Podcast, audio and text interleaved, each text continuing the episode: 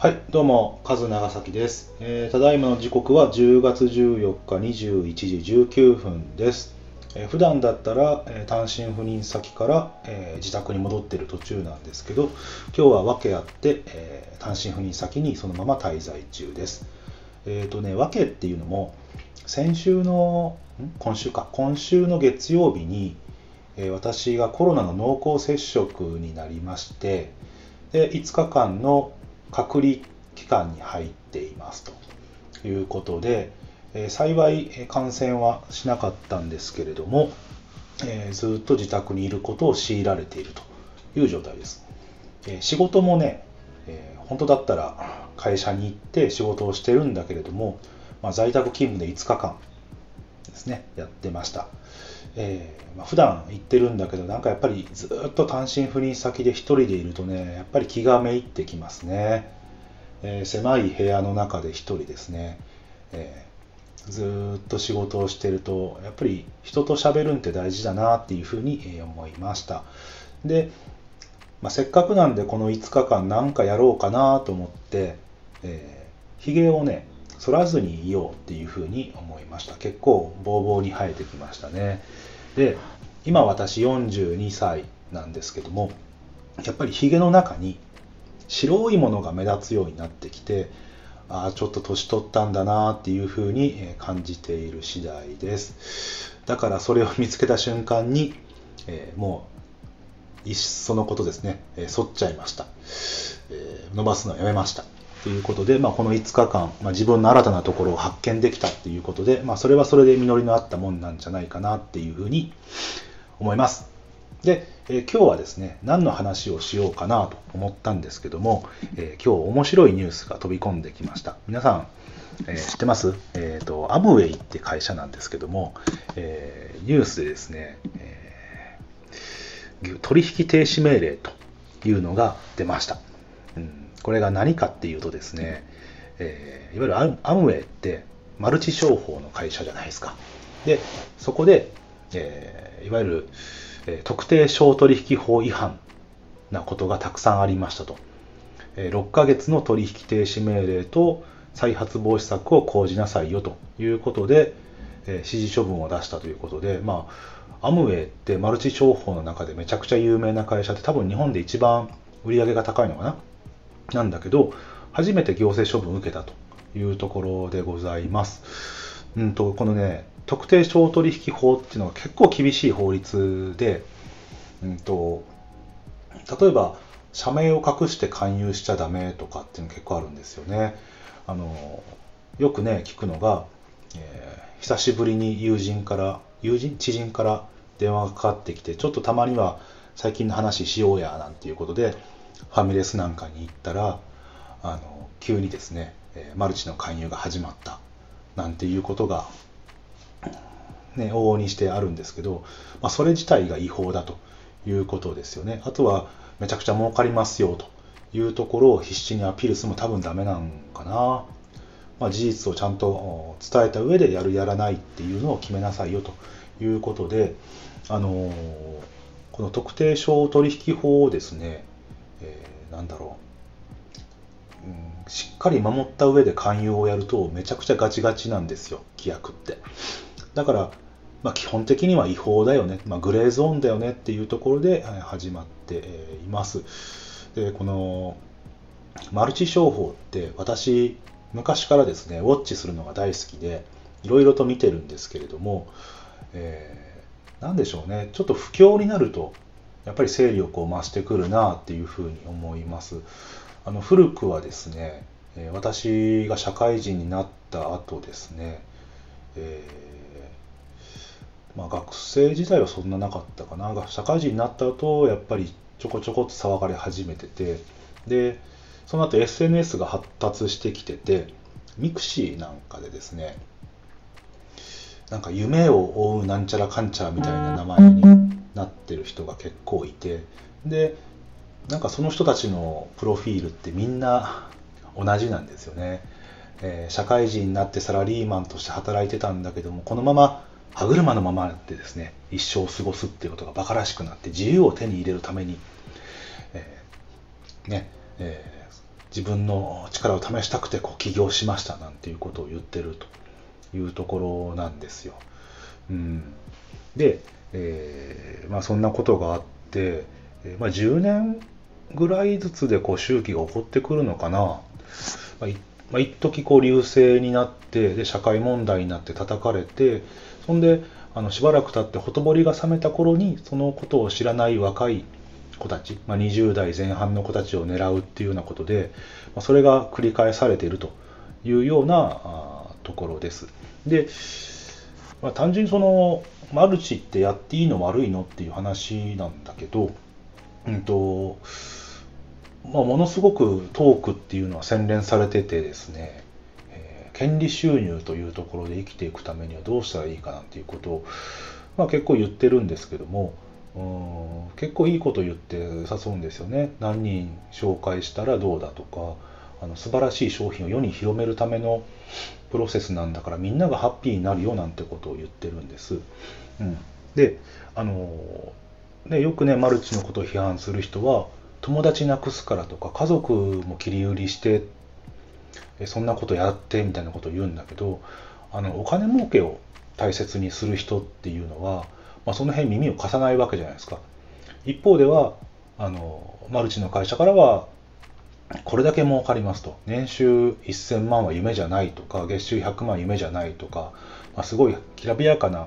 生活を夢見てですね誘って、まあ、そこはお金っていうですねまあ、具体的な数字があるところに、えー、まあ、家族を大事にしろとか友達を大事にしろっていうような気持ちで乗り込んでいっても多分あの勝てないと思うんですよね欲に目がくらんでるから。ってことはどういうことをしたらいいかっていうとですねやっぱりそこは数字で言われてるから数字で返さなきゃいけないよねって思うわけですよ。うん、でえっ、ー、とアムウェイってえー、ちょっと昔なんだけど大体、えー、日本で売上高が1000億円ぐらいあるんですよね、えー、21年度の売上で984億円ありますと、まあ、そこそこな大きな会社だよね。で、えーと、アムウェイのビジネスモデルって、え、人に物を紹介してその人が買ってくれるとその販売なんていうの協力金というか手数料というかで儲かっていくシステムなんですよ。で1000億円のうちにじゃあ一体どれぐらいその販売員に還元してるかっていうとうんとねこれ結構すごいんですよね。60%ぐらい還元してるんです。考えてください1000億のうちに600億還元してるんです60%の還元率って結構すごくないですか？あの普通の企業って日本の製造業でいうと大体利益率が、えー10%いってたらめちゃくちゃ優秀な会社で、えー、5%、6%っていう会社でもそこそこ優秀。1%、2%なんてゴロゴロ転がってますからね。まあそんな中でアムウェイっていうのは利益も出してて、かつですよ、販売員に600億口コミをするだけで600億、60億円も、あ、60%も還元してくれる。まあ、なんて素晴らしい会社だって思うわけじゃないですか。でも、ちょっとそこで立ち止まって考えてみてくださいというのが、えーと、その販売員って一体何人いるんですかっていう話なんですよね。でこれもアムウェイのホームページから見てきたんですけれども、えー、まあ、販売員ってディストリビューターっていうらしいんですよね。えー、それがですね今全国で69万組ぐらいいるそうなんです。もちろんその全く活動してない人もいるしバリバリ活用活動しててめっちゃ儲かってる人もいるんですけど、えー、69万組で600億円還元してるっていうと、えー、1組あたりじゃあいくらアベレージでもらえるんですかっていうと8万7000円なんですね10万円いかないんですでこの10万円いかない8万7000円って数字もあの年間の額じゃなくて月あ月の額じゃなくて年間で8万7000円なんですよ一月あたり7250円っていうのがアベレージなんですよ。えって思いません ?7000 円って今時高校生が土曜日、日曜日1日バイトしたら稼げる金額ですよ。8時間バイトして、えー、900円の時給だとしても7200円そうですよね。えー、まあ、埼玉とか東京とかだったら最低賃金以下ですよね。1日に直してもね。これで本当に皆さん稼げるって思いますかっていう話なんですよね。まあまあまあそうは言いつつですね。69万組って言ってもやっぱりこういう会社だからえー、ていうんですか、まあ、活動してない人も数字に入れて大きく見せてるかもしれないと。いうことで、えー、さらにこう突っ込んで見ていこうと思います。そうするとですね、えー、1000万っていうのが、まあ、一つのね、皆さん、年収で言うと、すごいなって思う額じゃないですか。年収1000万、すごいですよね。じゃあ、この年収1000万、どれぐらいの人が稼いでいるのかということで、これもアムウェイのホームページから引っ張ってきました。えー、なんと500組です。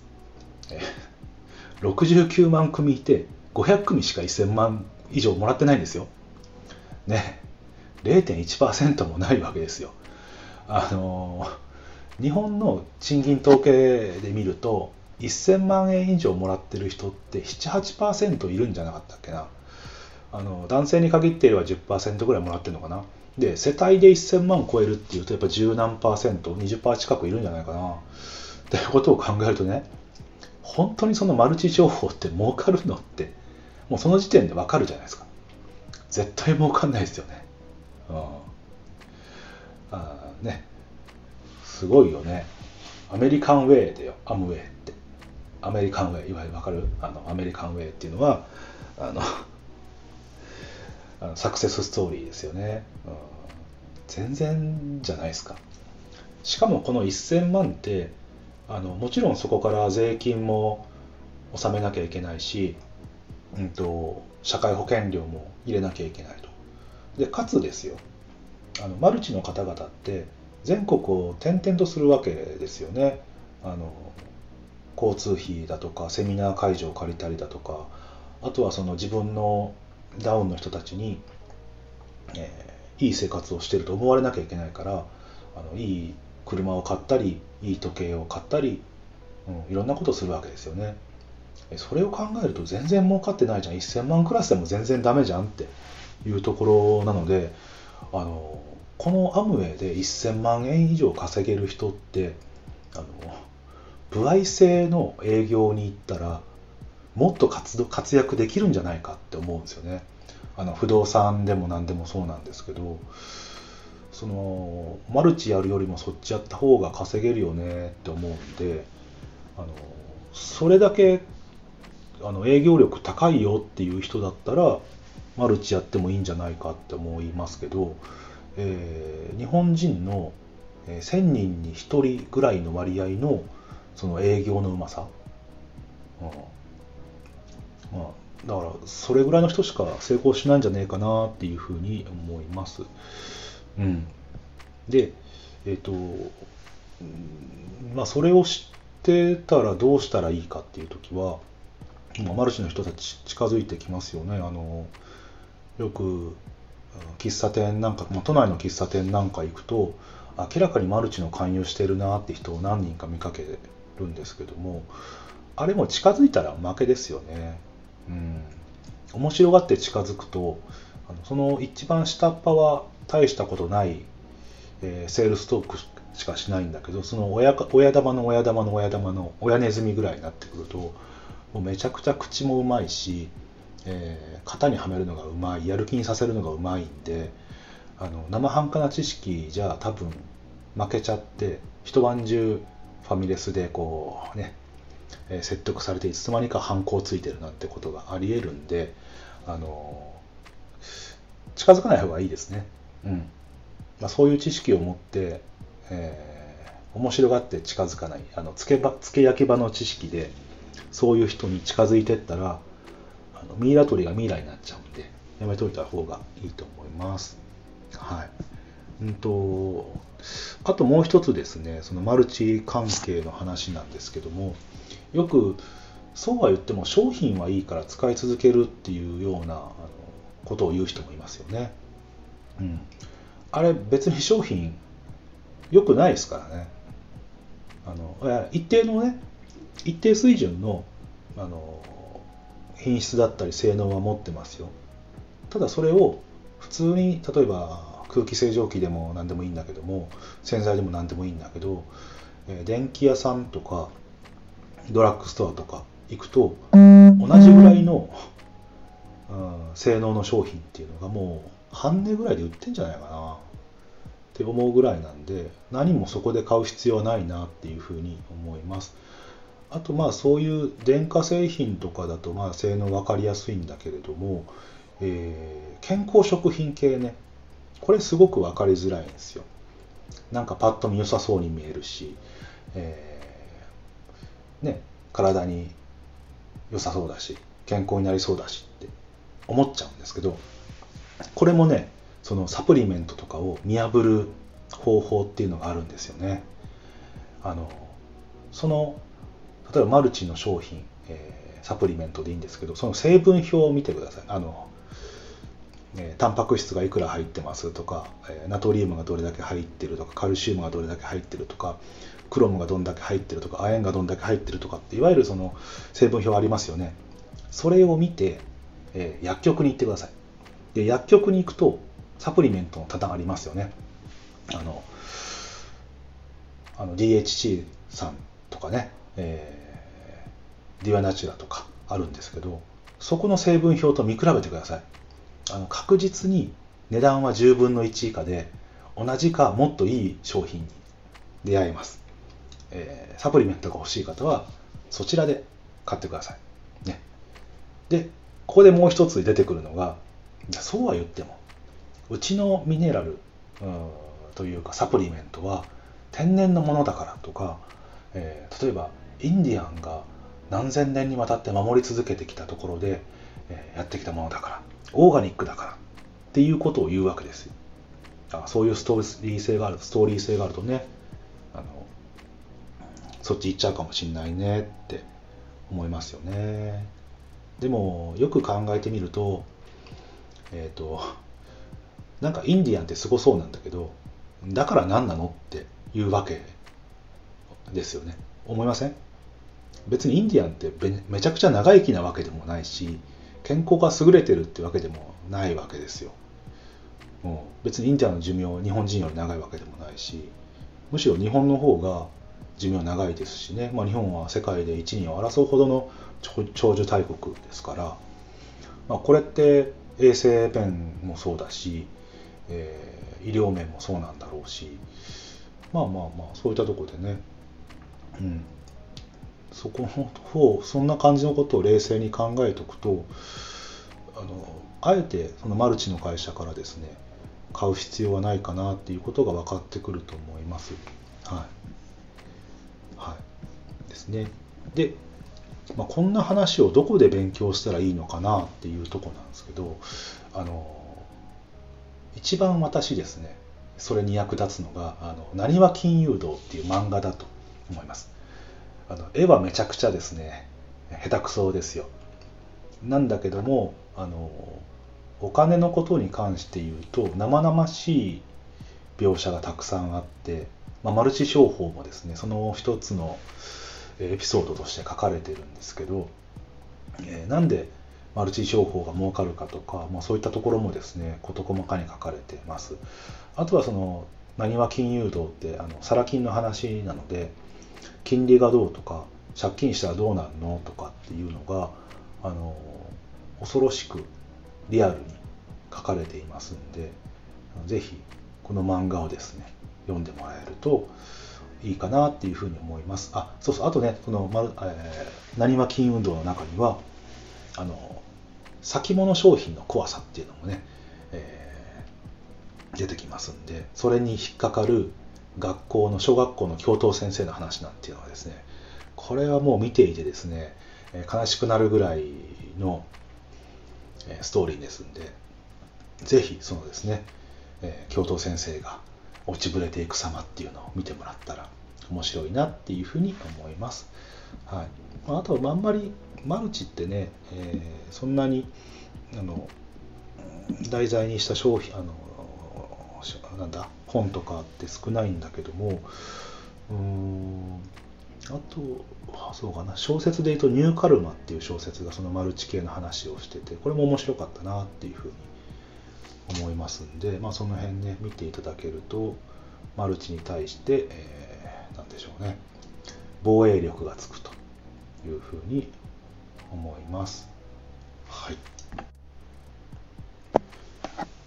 はい、えー、そんなとこでですね、えー、今日はこの辺で終わりたいと思いますけど、あの相変わらず何を話すか全く決めてない中で喋ってましたけど、まあ、マルチの話、アムウェイのですね、えー、業務停止、業務停止命令違うな、えっ、と、え取引停止命令か。出てますんで、まあ、それについて話してみました。まあ、この辺ですね、私、ノートにもですね、えー、そういったマルチの今話したようなことを書いてますんで、まあ、それはそちらですね、リンク貼っときますから、見ていただけると幸いです。はい、それじゃあまたね、バイバーイ。